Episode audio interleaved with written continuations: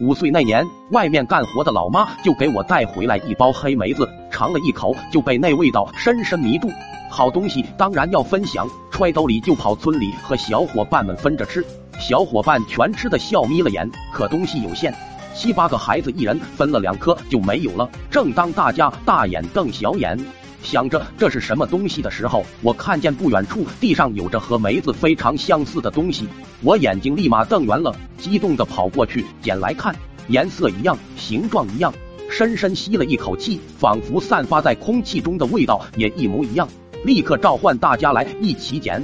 捡时才发现，不止面前有，远处有，一条道上到处都有。这下所有人都激动了，各自掀开裤兜，拼命往里面揣。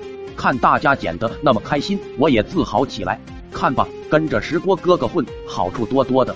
看大家揣不下时，我找了块大石头上坐好，再翘个二郎腿，摸出一把，催促他们快吃快吃。这样的好东西一定要摆出最拉风的姿势吃。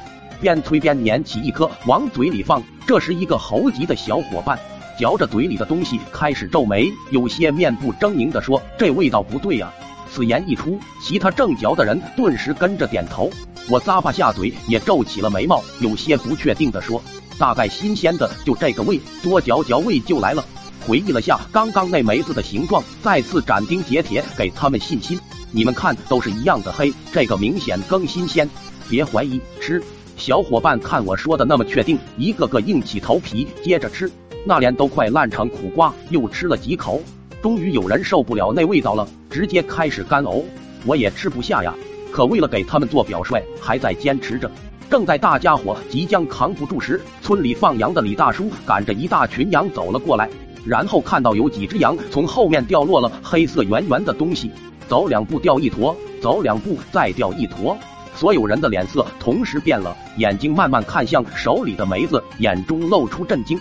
大家再看一眼，又对比一下，一个小伙伴不死心，甚至跑进了对比，一哥手里，一躺地上，那家伙看着看着，脸一点点绿了，下一刻直接狼嚎一声，跳起来就旁边草丛里吐的昏天暗地。